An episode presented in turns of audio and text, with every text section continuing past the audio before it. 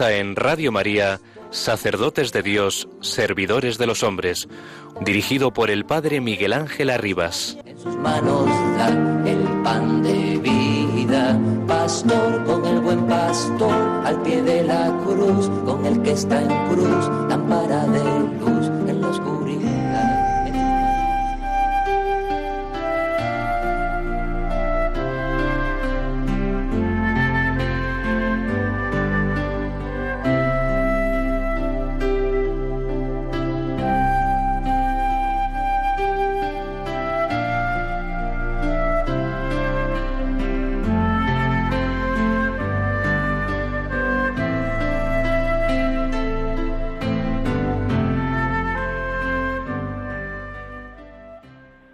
mantener animado el corazón, es necesario no descuidar estas dos vinculaciones constitutivas de nuestra identidad.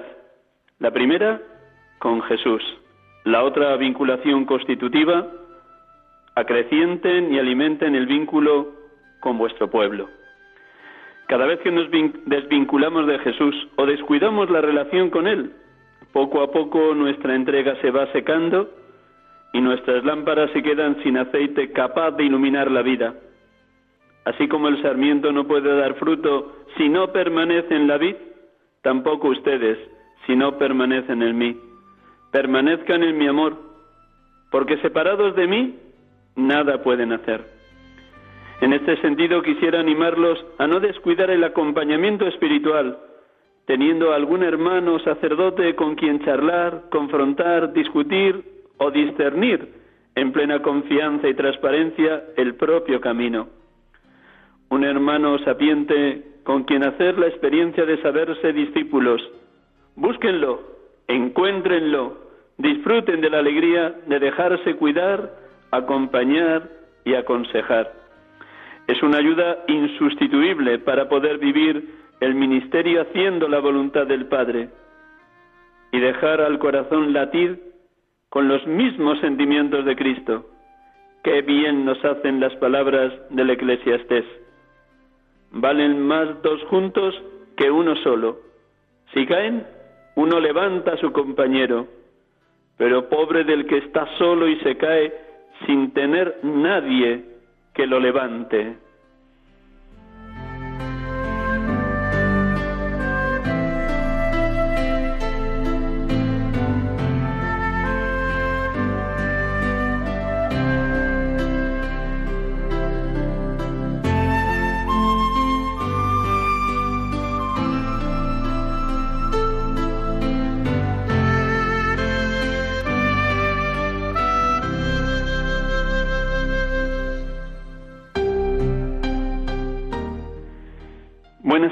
Hermanos y amigos. Gracias por su compañía en este programa de Radio María. Sacerdotes de Dios, servidores de los hombres. Hemos iniciado el programa con un fragmento de la carta del Papa Francisco con motivo de la memoria del Santo Cura de Ars el pasado 4 de agosto, el primer domingo del pasado mes. El domingo pasado iniciábamos el comentario a esta carta y vamos a continuarlo también en este domingo. Perdonen que dadas las circunstancias de estar fuera de Madrid, no hagamos el programa como habitualmente entrevistando a algún hermano sacerdote. Les hablo en directo en este domingo 1 de septiembre 2019. En este momento, este sacerdote que les acompaña, Miguel Ángel Arribas, se encuentra con las hermanas pobres de Santa Clara en el monasterio Nuestra Señora del Espino en Vivar del Cid, a nueve kilómetros al norte de Burgos, en la carretera que va a Santander y a Villarcayo. Aquí ando impartiendo también una tanda de ejercicios para estas hermanas clarisas que están ahora mismo en adoración, como es propio del carisma de hermanas clarisas. Como les digo, estamos aquí en este vigésimo segundo domingo del tiempo ordinario en este programa Sacerdotes de Dios, Servidores de los Hombres de Radio María. El domingo pasado iniciábamos el comentario de esta carta bellísima que estaba vertebrada por cuatro claves, dolor, gratitud, ánimo y alabanza. Primero empezaba el Papa con una realidad, la realidad del dolor de tanta miseria que hay en el seno de la Iglesia, en especial de los sacerdotes que producen escándalos o viven divididos o viven enfrentados. Pero luego junto a la realidad señalaba tres deseos muy profundos que transmitía el Papa Francisco a todos los presbíteros, gratitud, ánimo y alabanza. Iniciábamos el domingo pasado las dos primeras palabras, dolor y gratitud. Nos quedábamos al inicio del segundo deseo, el ánimo, y hoy vamos a abordar este deseo que tiene el Papa, que los sacerdotes estemos realmente animados y para ello toma como referencia un texto de Colosenses 2.2. Mi deseo es que se sientan animados, decía San Pablo a los destinatarios de esa carta a los colosenses. Pues bien, como cada domingo también vamos a empezar orando con el Evangelio bellísimo en el día de hoy, para que la palabra de Dios sea siempre luz que ilumine el momento que cada uno esté viviendo. Sacerdotes, consagrados, consagradas, laicos, matrimonios, Siempre la palabra es luz. Lámpara es tu palabra para mis pasos, luz en mi sendero. Pues desde este monasterio de Nuestra Señora del Espino, en Vivar del Cid, hacemos todos un profundo silencio, de tal manera que la palabra resuene con toda la viveza, hondura y profundidad con que Jesucristo la proclamó hace dos mil años. Él sigue vivo y sigue hablando con la misma fuerza, potencia, energía con que hablaba entonces. Si sigue vivo, solo pide que de nosotros también seamos hombres y mujeres vivos, espiritualmente hablando, acogedores de su verdad, dispuestos a que la buena noticia del Evangelio nos cale, nos toque hasta lo más profundo. Un momento de silencio que Germán con música desde los estudios centrales de Radio María nos coloca y con este ambiente de silencio proclamaremos el Evangelio de hoy, de este domingo vigésimo segundo del tiempo ordinario.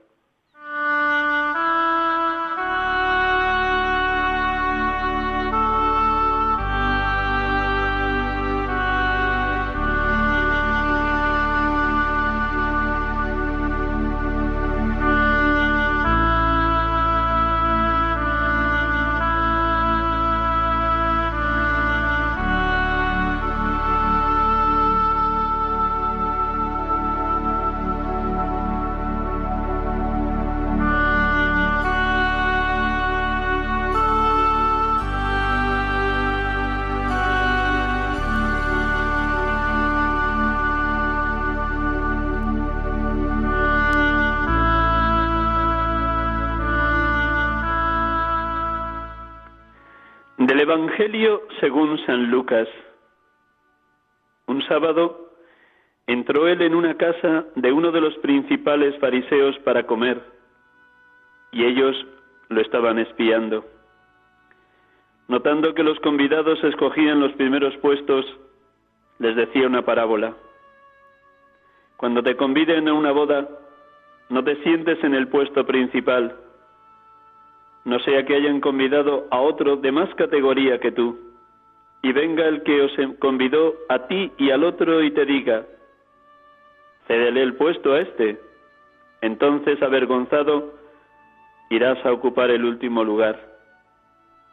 Al revés, cuando te conviden, vete a sentarte en el último puesto, para que cuando venga el que te convidó te diga, amigo, sube más arriba entonces quedarás muy bien ante los comensales, porque todo el que se enaltece será humillado, y el que se humilla será enaltecido. Y dijo a los que lo habían invitado, cuando des una comida o una cena, no invites a tus amigos, ni a tus hermanos, ni a tus parientes, ni a los vecinos ricos, porque corresponderán invitándote y quedarás pagado. Cuando des un banquete, invita a pobres, lisiados, cojes y ciegos, y serás bienaventurado, porque no pueden pagarte. Te pagarán en la resurrección de los justos.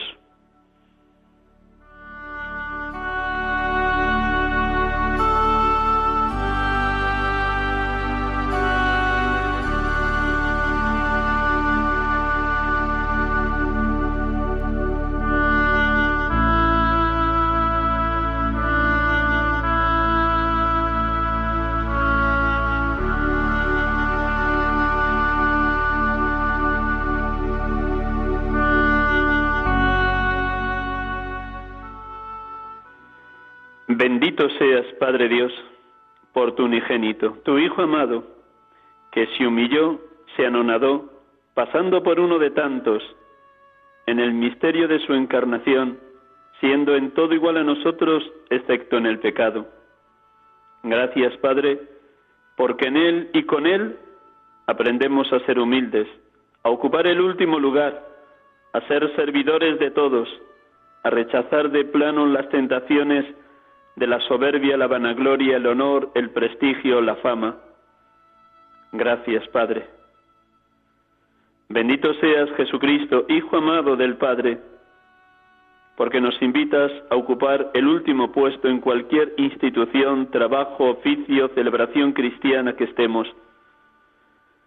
Gracias porque nos unes a ti en cada Eucaristía, para dejarnos configurar por ti contigo en este ministerio del servicio a los demás, ministerio de todo bautizado, laico, consagrado, consagrada, sacerdote, el ministerio de dar la vida por los otros, de hacer el bien sin que la mano izquierda sepa lo que hace la derecha, de estar atento a cuantos nos necesiten. Gracias, Señor Jesús. Bendito seas por el valor supremo de tu amor gratuito, de dar la vida por todos, cuando todos somos pecadores. Gracias por ese amor hasta el extremo que hace de ti Cordero de Dios en la cruz, cargando con los pecados de toda la humanidad. Gracias, mil gracias, buen pastor. Gracias porque dejándonos configurar por ti contigo, aprendemos a ser gratuitos, a darlo todo sin esperar nada a cambio, a poner en práctica lo que tú nos enseñas, cuando demos un banquete, invitemos a pobres, cojos, ciegos, lisiados, que no pueden correspondernos. Porque el verdadero pago es alcanzar la vida eterna. Tú mismo nos enseñas una y otra vez, dad gratis lo que habéis recibido gratis. Gratis lo recibisteis, dadlo gratis. Gracias, Cristo Jesús, por educarnos en el valor de la gratuidad en el valor supremo de dar la vida por los demás. Gracias porque te nos das en cada jornada en el misterio eucarístico y te nos das gratuitamente tu cuerpo entregado y tu sangre derramada, porque has venido para que tengamos vida y la tengamos en abundancia. Gracias, Señor Jesús. Bendito y alabado seas, Espíritu Santo, Espíritu de amor, consolador, divino porque nos acercas cada día más al mediador entre Dios y los hombres, Jesucristo, en ese pequeño monte Tabor que es cada Eucaristía, en ese banquete eucarístico del sacrificio incruento, en alabanza ininterrumpida, con la Iglesia triunfante, en la asamblea de los elegidos que viven eternamente junto a Dios. Gracias. Adorada sea su Santa Trinidad, misterio de amor, porque cada vez que recibimos a Jesús Eucaristía, Él nos adentra más y más en vuestro misterio infinito de amor que es luz y gloria eterna. Adorada sea su Santa Trinidad, porque al tomar posesión de nosotros y constituirnos en morada vuestra, gozamos de una alegría indescriptible de sabernos bendecidos, tomados por vuestro infinito amor que no dejemos ni un solo instante, oh Santa Trinidad, oh Dios amor, oh comunión perfectísima de las tres personas, de vivir en vuestra presencia. Bendito, adorado y glorificado seas, Dios amor, Trinidad perfectísima.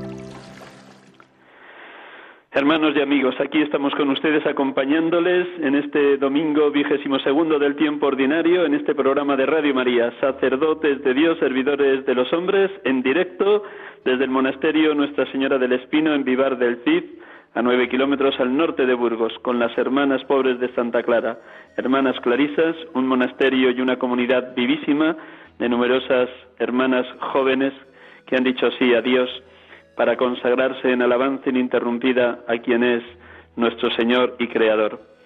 Eh, antes de empezar a, y dar continuidad al comentario de la carta que el Papa Francisco nos regalaba a todos los presbíteros el pasado 4 de agosto, memoria de San Juan María Vianney, una pequeña reseña de algo que viví anoche intensamente. Anoche tuve la dicha de participar en la catorcena que se celebra todos los años el primer domingo, en torno al primer domingo de septiembre en la ciudad de Segovia. En esa catorcena, la iglesia que peregrina en Segovia quiere celebrar un milagro eucarístico que sucedió en 1410. Por tanto, tiene una historia ininterrumpida de 609 años. Este año le correspondía celebrarla a la parroquia de San Millán y doy gracias a su párroco Jesús Cano que me invitó a celebrar la Eucaristía, a presidir la Eucaristía y luego una pequeña charla testimonial sobre el sentido y la espiritualidad de la Eucaristía. ¿Y en qué consiste esto de la catorcena y del amor a la Eucaristía? Pues nada, les traigo unas palabras muy sencillas de su obispo don César Franco, que ahora mismo está enfermo y pronto va a ser intervenido y pido que recemos por él, por don César Franco, para que salga bien su próxima operación. Pues el, el, obispo de Segovia, don César, decía presentando la catorcena, Además de la solemnidad del Corpus Christi, la diócesis de Segovia alimenta desde 1410 su piedad eucarística con la celebración de la catorcena, que evoca el compromiso por parte de 14 parroquias de la capital entonces existentes de celebrar solemnemente la Eucaristía y trasladarla hasta la iglesia del Corpus Christi en acción de gracias por el milagro eucarístico que sostiene esta tradición. La sagrada hostia que intentaron profanar entre blasfemias, arrojándola en un caldero de aceite hirviendo, celebró milagrosamente y se dirigió al convento de la Santa Cruz, donde un dominico que celebraba la Eucaristía la adoró y guardó en el sagrario de la iglesia. Hoy día las parroquias de la ciudad celebran con solemnidad este suceso el primer domingo de septiembre y trasladan en procesión la Eucaristía, la Eucaristía desde la iglesia correspondiente al convento del Corpus Christi. Es una ocasión extraordinaria de profesar la fe en Eucaristía y dar culto público al misterio del cuerpo y de la sangre del Señor. También es una oportunidad para reparar las ofensas contra la Eucaristía, sacramento del amor de Cristo. Conviene recordar que la Eucaristía no es un sacramento más, sino como dice la tradición popular, es el sacramento. La gente sencilla lo concreta aún más, es el Señor. Por eso la Eucaristía es fuente y cumbre de la vida cristiana. Es la fuente de gracia de donde brotan los demás sacramentos y es el culmen de toda la liturgia que anticipa el culto que daremos eternamente a Cristo en la gloria del cielo. Se explica así que la profanación de la Eucaristía sea un grave pecado que conlleva la excomunión, cuya absolución está reservada exclusivamente al vicario de Cristo. Desgraciadamente las profanaciones han sido frecuentes en la historia de la Iglesia podemos decir que Jesús arriesgó mucho permaneciendo con tanta sencillez en el pan consagrado, que queda al alcance de la mano, tanto para bien de quienes comulgan debidamente como condena de quienes lo profanan. Recordemos la grave advertencia de San Pablo a los Corintios al enterarse de que la Eucaristía no se recibía con las debidas condiciones. Sus palabras son rotundas. Quien coma el pan y beba el cáliz del Señor indignamente es reo del cuerpo de las, y la sangre del Señor. Así pues, que cada cual se examine y que entonces coma así del pan y beba del cáliz, porque quien come y bebe sin discernir el cuerpo, come y bebe su propia condenación. Demos gracias a Dios de poder celebrar cada día la Eucaristía como cumbre y fuente de la jornada y especialmente cumbre y fuente de la semana en el domingo. El cristiano es el que vive según el domingo, el que vive dando gracias al Padre por la resurrección de su Hijo Jesucristo.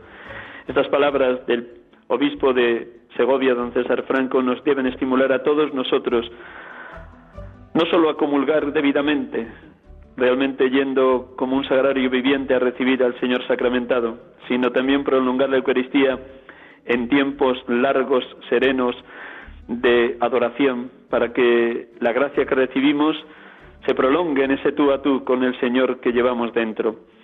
Son muchos los frutos de la Eucaristía. Es la unión cada día más intensa con Cristo y desde Cristo ser introducidos en el seno mismo de la Santa Trinidad un segundo fruto sería la comunión entre nosotros, la comunión entre los hermanos, poniendo en práctica cada día en la familia, en la parroquia, en los movimientos eclesiales, el mandamiento nuevo del amor. En esto conocerán que sois mis discípulos, si os amáis unos a otros como yo os he amado.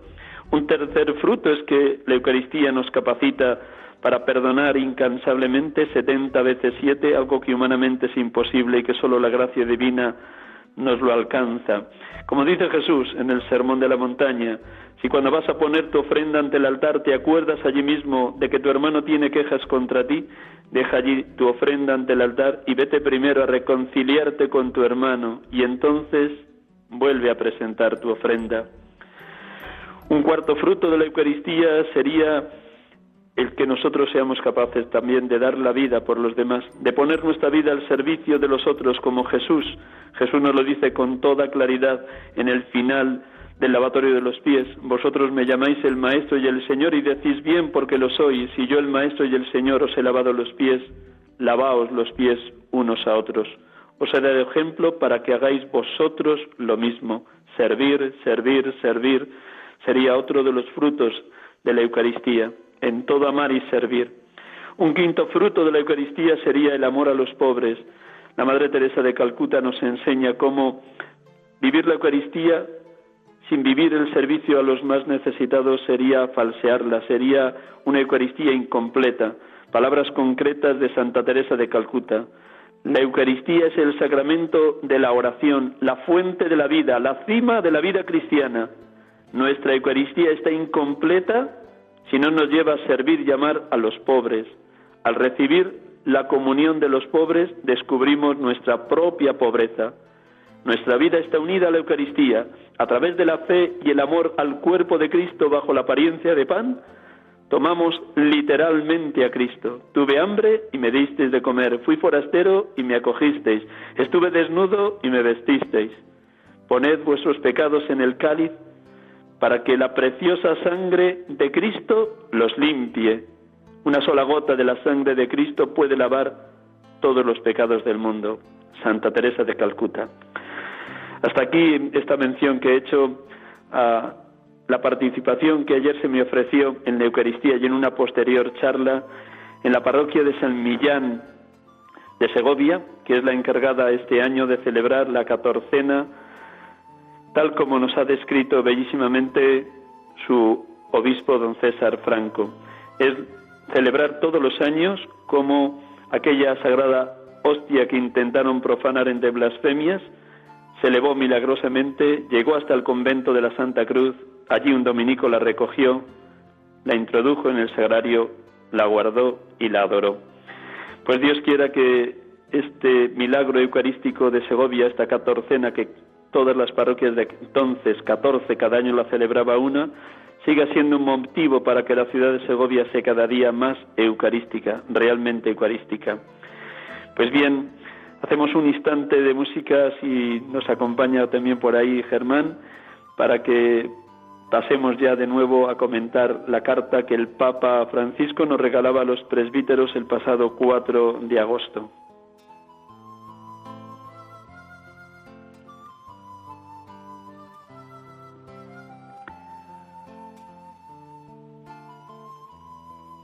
Pues bien, hermanos y hermanas, como les decía al inicio, el domingo pasado tuve la dicha de poder comentar con ustedes esta carta. El fragmento que he leído al inicio del programa también es un fragmento correspondiente a ese segundo deseo que tenía el Papa para con los presbíteros en la Iglesia en el momento presente. Iniciaba una realidad, el dolor, el dolor que le dolía al Papa, el dolor que le duele a Cristo como esposo de la esposa, de su cuerpo místico, que es la Iglesia, el dolor por los escándalos de todo tipo que producimos los presbíteros. Pero junto a señalar la realidad con toda crudeza, también invitaba a los presbíteros que intentamos vivir con fidelidad nuestro ministerio, intentaba el Papa, como digo, señalar tres grandes deseos, gratitud, ánimo y alabanza. Nos detuvimos fundamentalmente en el deseo de la gratitud y el Papa recorría mil motivos, muy variados motivos por los cuales daba gracias a Dios por la vida de los presbíteros. Ya que hemos hablado de la Eucaristía, me voy a detener por un instante en el párrafo que el Papa dedica a dar gracias a los sacerdotes por la manera que a diario celebramos la Eucaristía. Nada más de las distintas motivaciones de gracia, me quedo con este párrafo. Gracias por celebrar diariamente la Eucaristía y apacentar con misericordia en el sacramento de la reconciliación, sin rigorismos ni laxismos, haciéndose cargo de las personas y acompañándolas en el camino de conversión hacia la vida nueva que el Señor nos regala. Sabemos que por los escalones de la misericordia podemos llegar hasta lo más bajo de nuestra condición humana, fragilidad y pecados incluidos y en el mismo instante experimentar lo más alto de la perfección divina. Sed misericordiosos como el Padre es misericordiosos. Y así ser capaces de caldear el corazón de las personas, de caminar con ellas en la noche, de saber dialogar e incluso de extender a su noche y a su oscuridad sin perderse, porque es eterna su misericordia. Dios quiera que los sacerdotes vivamos tanto el sacramento de la Eucaristía como el sacramento del perdón con esa intensidad que nos han propuesto los santos a lo largo de la historia. Una vez que el Papa anima a los sacerdotes a dar gracias, pasa precisamente a este segundo deseo, el ánimo. Y es bueno que unos a otros nos animemos como lo hace el Papa él dice que es necesario renovar el ánimo sacerdotal, que todos tenemos necesidad de consuelo y de ánimo de unos para con otros, y en especial de los presbíteros respecto de otros presbíteros, o el ánimo que podemos recibir también de laicos consagrados, consagradas y personas que viven muy de cerca el ministerio sacerdotal, que nos arropáis y nos apoyáis. ¿Cómo enfrentarnos al dolor, al sufrimiento, a la desolación? Pasamos de largo ante la gente que sufre, como en la parábola del buen samentario pasaron el sacerdote y el levita. Sí, el Papa también señala que los presbíteros podemos caer en el individualismo, el espiritualismo, en el encerrarnos en nosotros mismos, en alejarnos de los otros y en alejarnos de la realidad. Y será algo en lo que tengamos que estar despiertos, vigilantes, para no caer. Llama incluso la atención cuando nos dice que es una actitud muy sutil y muy peligrosa la del desaliento, la orfandad espiritual y la orfandad de la fraternidad sacerdotal, porque ello desemboca en la desesperanza, incluso en la desesperación. Y hemos de crecer cada día más en no dejarnos envolver por una tristeza dulzona que nos lleva a desnaturalizar la injusticia y el mal, diciendo siempre se ha hecho así, siempre ha pasado así, como si no moviéramos ni un hilo de todo lo que sucede mal en esta tierra porque estamos totalmente paralizados, estériles, incapaces de dejarnos transformar por la acción del Espíritu Santo. Él lo llama una tristeza dulzona que se adueña de nuestras vidas. Es necesario que ante esa tristeza dulzona, muy sutil, muy sutil, tal como la, la lanza el diablo a la vida y al corazón del presbítero, hemos de estar muy atentos. Y para ello nos sugiere a los sacerdotes el Papa el que pidamos al Espíritu Santo que nos zarandee, que nos mueva, que nos sacuda, que nos saque de esa pasividad en la que algunas veces podemos caer de una manera muy triste. Solo desde el ánimo y la fuerza que da el Espíritu Santo seremos capaces de salir al paso de esos engaños sutiles que el diablo nos tiende. Ánimo, y nos dice con toda claridad el Papa, permitidme repetirlo, todos necesitamos del consuelo y la fortaleza de Dios y de los hermanos en los tiempos difíciles. A todos nos sirven aquellas sentidas palabras de San Pablo a sus comunidades. Les pido, por tanto, que no se desanimen a causa de las tribulaciones.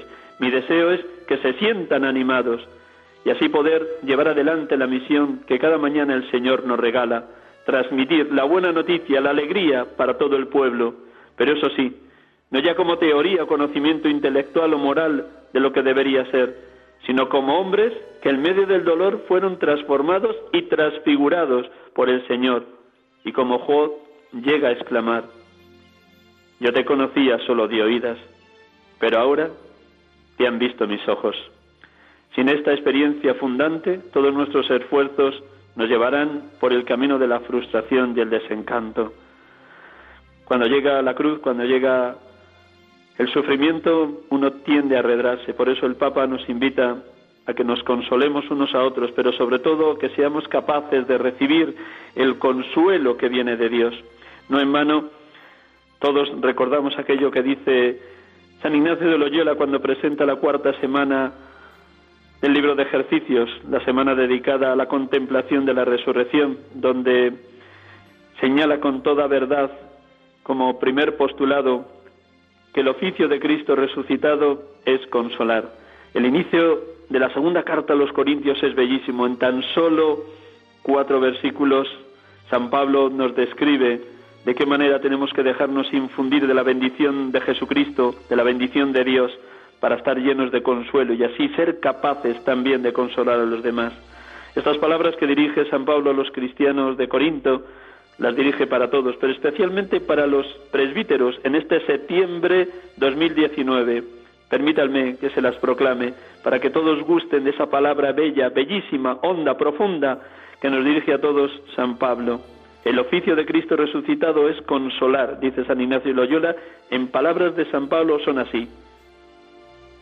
Bendito sea el Dios y Padre de nuestro Señor Jesucristo, Padre de las misericordias y Dios de todo consuelo que nos consuela en cualquier tribulación nuestra, hasta el punto de poder consolar nosotros a los demás en cualquier lucha, mediante el consuelo con que nosotros mismos somos consolados por Dios. Porque lo mismo que abundan en nosotros los sufrimientos de Cristo, abunda también nuestro consuelo gracias a Cristo. De hecho, si pasamos tribulaciones, es para vuestro consuelo y salvación. Y si somos consolados, es para vuestro consuelo, que os da la capacidad de aguantar los mismos sufrimientos que padecemos nosotros. Nuestra esperanza respecto de vosotros es firme, pues sabemos que si compartís los sufrimientos, también compartiréis el consuelo. La cita conocidísima, 2 Corintios 1, 3, 7. Entre el sustantivo consuelo y el verbo consolar, diez veces aparece esta expresión en solo cuatro versículos. ¡Qué maravilla! Y Pablo escribe esta carta desde la cárcel, desde las muchas penalidades que le ha tocado padecer. Luego, como dice el Papa, no es cuestión de teoría, ni de conocimiento intelectual o moral, sino que es cuestión de experiencia. Los sacerdotes que a lo largo de su vida han padecido distintas tribulaciones o sufrimientos o desengaños, y se han dejado confortar por la fuerza del Espíritu Santo, han hecho suyas estas palabras. Llenarse uno del consuelo de Dios para ser capaz de consolar a otros cuando padecen tribulación. Sigue diciendo el Papa en este apartado dedicado al deseo que él tiene para los presbíteros del ánimo, del buen ánimo. A lo largo de nuestra vida hemos podido contemplar cómo con Jesucristo siempre nace y renace la alegría. Si bien existen distintas etapas en esta vivencia, Sabemos que más allá de nuestras fragilidades y pecados, Dios siempre nos permite levantar la cabeza y volver a empezar con una ternura que nunca nos desilusiona y que siempre vuelve a devolvernos alegría. Esa alegría no nace de nuestros esfuerzos voluntaristas o intelectualistas, sino de la confianza de saber que siguen actuantes las palabras de Jesús a Pedro. En el momento que seas zarandeado, no te olvides que yo mismo he rogado por ti para que no te falte la fe. El Señor es el primero en rezar y en luchar por nosotros y por mí. Y nos invita a entrar de lleno en la oración. Inclusive pueden llegar momentos en los que tengamos que sumergirnos en la oración de Getsemaní, la más humana y la más dramática de las plegarias de Jesús. Hay súplica triste, angustiada, casi una desorientación. Ahí estamos llamados a entrar los presbíteros, hermanos y hermanas, en la oración de Jesús, porque Él y solo Él es el mediador entre Dios y los hombres, como nos decía la segunda lectura de hoy de la carta a los Hebreos capítulo 12. Si Jesucristo es el mediador entre Dios y los hombres, Él es el que lleva nuestras oraciones ante el Padre, Él es el que está ininterrumpidamente intercediendo por nosotros. Si Él experimentó el consuelo del ángel cuando sudaba goterones de sangre en Getsemaní, tengamos cierto también todos, consagrados, consagradas, laicos, presbíteros, que el Señor viene siempre en ayuda de nuestra debilidad. Y necesitamos escuchar lo mismo que escuchó San Pablo. Te basta mi gracia, la fuerza se realiza en la debilidad. O como dice bellísimamente el Salmo 34-33, si el afligido invoca al Señor, Él lo escucha y lo salva de sus angustias. No en vano el Papa nos trae también unas palabras muy explícitas de nuestro Señor Jesucristo. Venid a mí todos los que estáis cansados y agobiados, y yo os aliviaré. Cargad con mi yugo y aprended de mí que soy manso y humilde de corazón, y encontraréis vuestro descanso. Ahí, en el corazón de Jesús como el discípulo amado en la última cena, ahí es donde los presbíteros podemos encontrar el alivio, el descanso y el consuelo que necesitamos por más que sean las luchas, los avatares, las dificultades, los sufrimientos que nos toque padecer ahí, en el corazón de Cristo. Imaginarnos que somos el discípulo amado y cada vez que vayamos delante del sagrario o de la custodia, ponernos con la cabeza en el pecho de Jesús, en el corazón de Cristo, para sentir sus mismos latidos, como dice San Pablo en Filipenses 2.5. Tened entre vosotros los sentimientos de Cristo Jesús. Si estamos en oración, si vivimos el mismo latido de Cristo, sacaremos la fuerza, la energía, la capacidad de superar los momentos difíciles. También lo dice el Papa a los presbíteros. En una oración así, sabremos que nunca estamos solos. La oración del pastor es una oración habitada tanto por el Espíritu Santo que clama a Dios llamándole Abba, es decir, Padre, como por el pueblo que le fue confiado. Nuestra misión e identidad se entienden desde esta doble vinculación. Vinculación a Dios y vinculación al pueblo que se nos ha confiado, dice el Papa. La oración del pastor se nutre y encarna en el corazón del pueblo de Dios, lleva las marcas de las heridas y alegrías de su gente, a la que presenta desde el silencio al Señor para que las unja con el don del Espíritu Santo. Es la esperanza del pastor que confía y lucha para que el Señor cure nuestras fragilidades, la personal y la de nuestros pueblos, nuestras comunidades.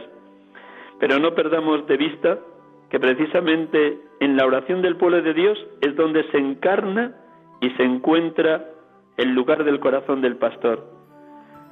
Esto nos libra a todos de buscar o de querer respuestas fáciles, rápidas, prefabricadas, permitiéndole al Señor que sea Él, y no nuestras recetas y prioridades, quien muestre un camino de esperanza. No perdamos de vista que en los momentos más difíciles de la comunidad primitiva, como leemos en el libro de los Hechos de los Apóstoles, la oración se constituyó en la verdadera protagonista. Los apóstoles salieron gozosos después de haber recibido los latigazos y la cárcel cuando se les prohibía hablar de Jesús resucitado por las calles. Quiere el Señor que también los presbíteros en la hora actual nos unamos totalmente a la oración de nuestro pueblo, de nuestras parroquias, de nuestras comunidades cristianas, de nuestros movimientos eclesiales, para que seamos uno en la fuerza del Espíritu y en el amor de Cristo mismo. Ya les he leído al principio cómo es necesario no desvincularse ni de la identidad primera, que es la unión con Cristo, ni de la otra vinculación constitutiva de nuestro ministerio. Acrecienten y alimenten el vínculo con su pueblo. No se aíslen de su gente, no se aíslen de los presbiterios diocesanos o de las comunidades cristianas, menos aún se enclaustren en grupos cerrados y elitistas. Esto, en el fondo, asfixia y envenena el alma. Un ministro animado es un ministro siempre en salida, y estar en salida nos lleva a caminar a veces delante, a veces el medio y a veces detrás. Delante para guiar a la comunidad, el medio para mejor comprenderla, alentarla y sostenerla. Detrás para mantenerla unida y que nadie se quede demasiado atrás. Y también por otra razón, porque el pueblo tiene olfato, tiene olfato de encontrar nuevas sendas para el camino, tiene el sensus fidei y que hay algo más bello que esto, Jesús mismo es el modelo de esta opción evangelizadora que nos introduce en el corazón del pueblo. Qué bien nos hace mirarlo cercano a todos. La entrega de Jesús en la cruz no es más que la culminación de este estilo evangelizador que marcó toda su existencia. Hermanos y hermanas, qué palabras tan alentadoras del Papa Francisco para los presbíteros en la hora presente.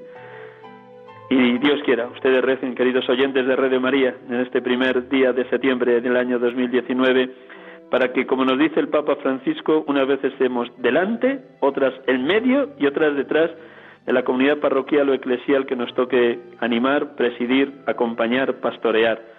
El medio para saber escuchar, comprender, alentar, sostener. Delante para guiar a la comunidad hacia prados de verde hierba y hacia fuentes de agua viva, detrás de la comunidad, para alentar a los más cansados y que nadie se quede atrás. Pues tarea inmensa tenemos todos, tanto los presbíteros como ustedes, queridos consagrados, consagradas, laicos, seminaristas, tal vez incluso hermanos sacerdotes que escuchan este programa. Un instante que les brindo el teléfono de Radio María, aunque casi todos lo tienen, y a partir de dos minutos pues pueden empezar a hacer alguna llamada. Sí, les pido por favor que sea sobre todo para comentar algo sobre este deseo que tiene el Papa, que es el que hemos comentado hoy de esta carta, el ánimo, el ánimo, el buen ánimo, el ánimo del Espíritu para los presbíteros. Mi deseo es que se sientan animados. Esa es la palabra que toma de la carta a los colosenses, pues cualquier intervención suya será de agradecer. Paso a contarles el teléfono, que lo conocen. 91 0, 5, 94, 19. Repito, 91, 0, 0, 5, 94, 19. Dejamos un instante de música para que todo esto que he compartido con ustedes de la carta del Papa Francisco a los presbíteros el pasado día 4 de, agosto, con motivo de la memoria de San Juan María Vianney, todas estas palabras las interioricen y las recen. Un instante con esta música de fondo mientras esperamos ya alguna llamada. Gracias.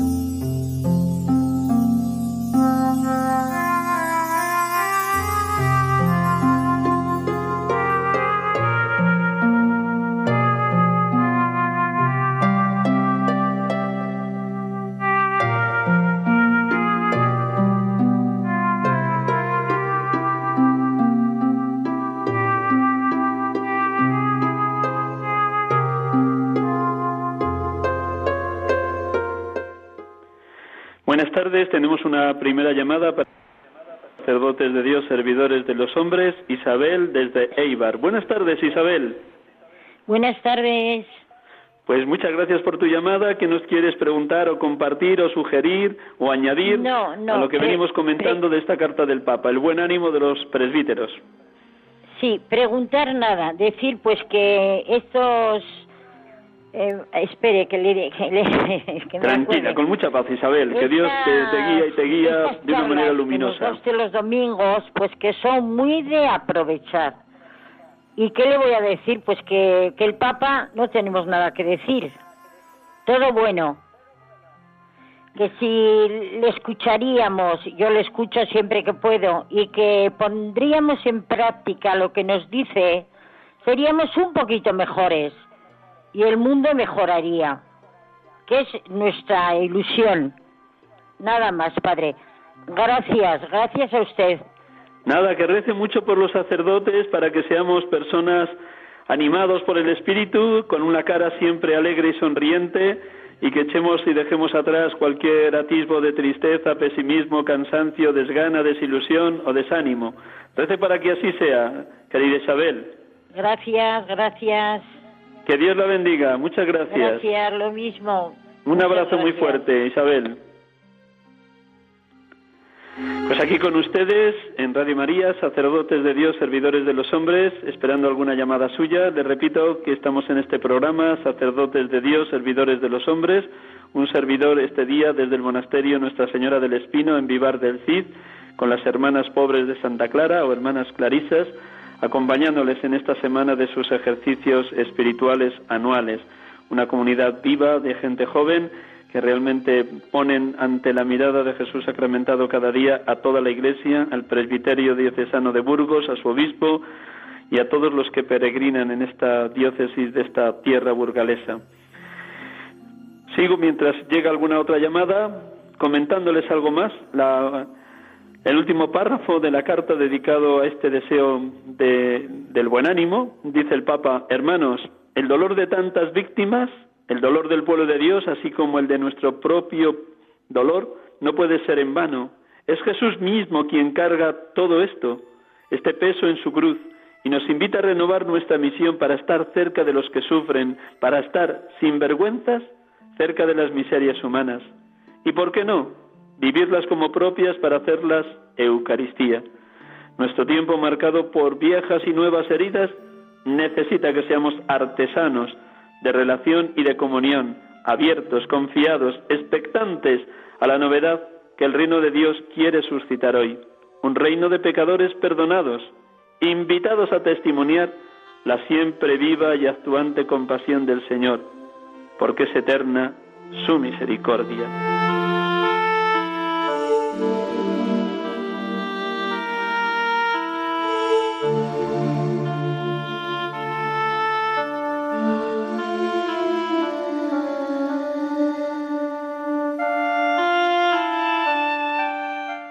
Buenas, tenemos otra llamada desde Tenerife. María, buenas tardes. Hola, sí, sí, María, María, Hola, cuéntanos, ¿qué buenas quieres tardes, compartirnos? Buenas tardes, Padre. Quiero felicitarle a usted y al Santo Padre por ese buen ánimo. Y es muy importante que los sacerdotes sean acogedores, porque a veces uno tiene miedo de acercarse porque teme molestar. Y es tan importante la acogida y los buenos confesores y los buenos predicadores. Padre, enhorabuena por su programa, me encanta. Gracias. Gracias, reza por este pobrísimo sacerdote, que soy pobrísimo y que no me canse pues, ante Sí, las tareas favor. que el Señor me va pidiendo. Gracias, María, por, por ese ánimo. Muy bien, gracias, María. Pasamos a otra llamada. Charo, buenas tardes. Hola, buenas tardes, padre. Estoy emocionadísima. Gloria al Señor por su por su consagración. Gloria al Señor. Charo. ¿desde dónde nos llamas, Charo? Ha sido maravilloso, ha sido maravilloso. Siéntese orgulloso de ese sacerdote, porque nosotros nos sentimos orgullosas de tener sacerdote, porque cuando esperamos un poco al sacerdote para oficiar la Santa Misa, estamos solos. Eh, necesitamos de vosotros. Yo oro todos los días por usted. Gloria al Señor, bendito seas, bendito seas. Bendito El sea el Señor. Gracias. Sigue orando mucho para que sepamos ser siempre personas animosas y animadas, llenas de confianza en el Señor y llevemos alegría a cuantos nos rodean. Muchas gracias, Charo. Vamos a dar paso a una cuarta llamada de un hermano presbítero desde Córdoba. Rafael, buenas tardes. Buenas tardes, Miguel Ángel. Dios te bendiga. Pues nada, encantado de escuchar todas las semanas tu programa, cuando puedo, cuando no tengo nada en la parroquia. Y nada, me ha gustado bastante el programa, estos dos programas que estás comentando la, carta del Papa Francisco, porque pienso que es importante lo que tú decías. Primeramente, la intimidad con el Señor, vivir el sacerdocio, la intimidad con el Señor. También importantísimo la fraternidad sacerdotal, es que los sacerdotes pues estemos unidos, eh, estemos en comunión. Y también importantísimo, pienso yo, que es también eh, la cercanía de los vicarios y del señor obispo, porque muchas veces estamos en sitios un poco apartados y demás, y con muchos problemas y muchos sufrimientos, y necesitamos el apoyo de nuestros vicarios y de nuestros obispos. Muchísimas gracias. Rafael, ¿dónde estás? Perdona que te diga, ¿es que estás en un hospital, en una parroquia? Estoy en una parroquia, estoy en Montilla. Montilla. Uy, qué bonito, pues nada. Juan de Ávila. Allí hay que ir porque para mí siempre ha sido un lugar maravilloso estar en la tumba de San Juan de Ávila. Es alguien a quien San Juan de Ávila y la tumba. A quien quiero tanto y a quien tanto tengo que aprender. Realmente es un maestro siglos después.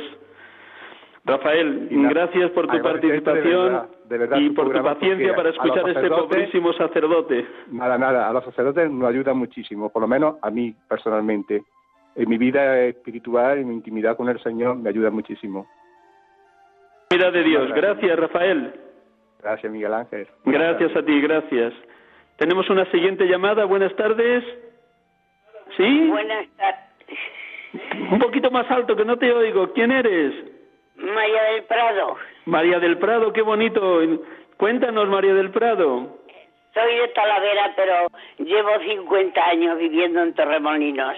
Claro, porque eh, para llevar ese nombre solo se puede ser de Talavera. Muy bien, aunque lleves tantos años en Torremolinos. Enhorabuena por tu nombre. La Virgen del Prado te cuide. ¿Qué nos quieres compartir? Que estamos ya terminando. Dinos, María del Prado.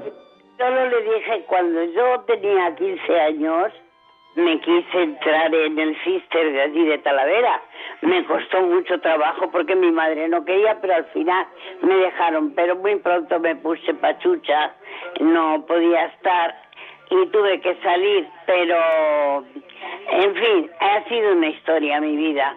Pero al final me casé y me quedé viuda y vivo mi misma vida que aprendí en el cister, que todo lo ofrezco por los sacerdotes para que sean santificados.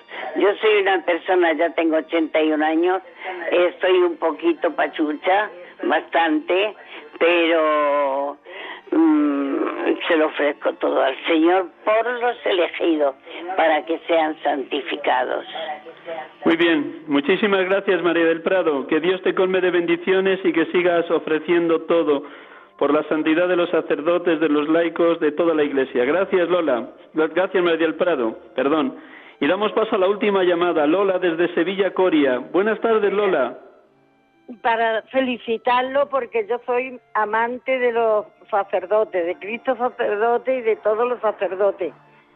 Para mí es vivir con ellos todo, todo el, tiempo que hago para de mi vida hacerla, ofrecerla por los sacerdotes, para que haga, haya santos sacerdotes, porque lo, lo importante es que sean, seamos, sean santos, seamos no, pero también es una alegría muy grande encontrar a Cristo todos los días en la Sagrada, mm, en la Santa Misa gracias a los sacerdotes. Muy bien, Lola. Qué bellísimas palabras. Gracias de corazón por ofrecer todo por la santidad de los sacerdotes. No dejes de hacerlo. El Señor escucha siempre a los sencillos, como dice el propio Jesús. Yo te alabo, Padre, Señor de cielo y tierra, porque has ocultado estas cosas a los sabios y entendidos y se las has revelado a la gente sencilla. Sí, Padre, así te ha parecido mejor. Muy bien, pues vamos a terminar por hoy. Vamos a hacer un poquito de música final para una última oración que hoy en este día que hemos escuchado de boca del Papa la importancia de que los sacerdotes invoquemos al Espíritu Santo para que nos mantenga siempre con un tono espiritual altísimo, vamos a terminar orando con ese poema bellísimo, Canción del alma en la íntima comunicación de unión de amor de Dios de San Juan de la Cruz. Un instante de música y termino con este recitado de esta poesía, de este poema, de esta oración bellísima de San Juan de la Cruz.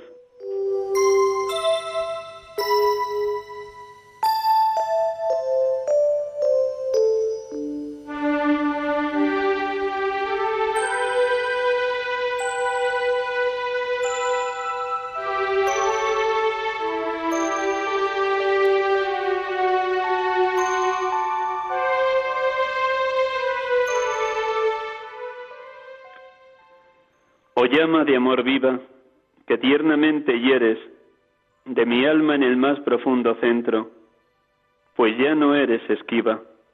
Acaba ya si quieres, rompe la tela de este dulce encuentro. Oh cautiverio suave, oh regalada llaga, oh mano blanda, oh toque delicado, que a vida eterna sabe y toda deuda paga. Matando, muerte en vida la has trocado o lámparas de fuego en cuyos resplandores las profundas cavernas del sentido, que estaba oscuro y ciego, con extraños primores, calor y luz dan junto a su querido. Cual manso y amoroso recuerdas en mi seno, donde secretamente solo moras, y en tu aspirar sabroso, de bien y gloria lleno, cuán delicadamente me enamoras.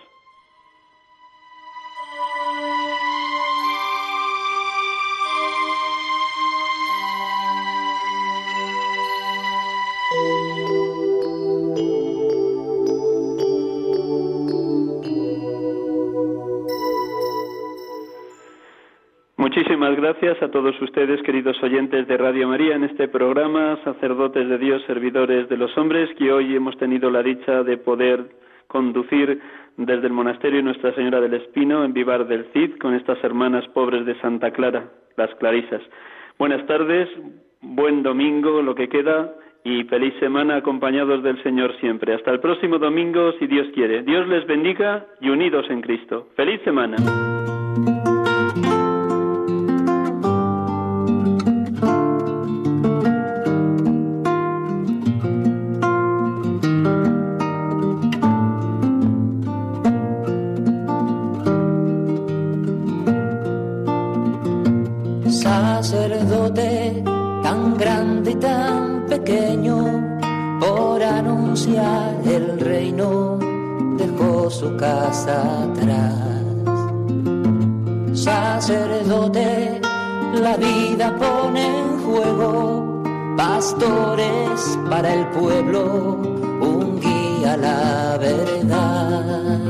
Acaban de escuchar el programa Sacerdotes de Dios, Servidores de los Hombres, dirigido por el Padre Miguel Ángel Arribas. Pues quiere siempre ahora ya pastor, con el buen pastor, al pie de la cruz, con el que está en cruz, lámpara de luz, en la oscuridad, en sus manos da el pan de vida.